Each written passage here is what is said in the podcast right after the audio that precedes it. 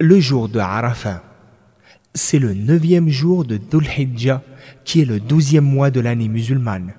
En ce jour, les pèlerins se rassemblent à Arafat pour invoquer et implorer Allah. C'est un des meilleurs jours de l'année. Il est recommandé à ceux qui ne sont pas en pèlerinage de le jeûner.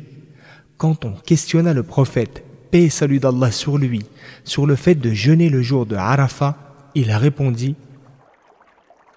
Il est la cause de la rémission des péchés de l'année écoulée et de l'année à venir. Hadith rapporté par Muslim.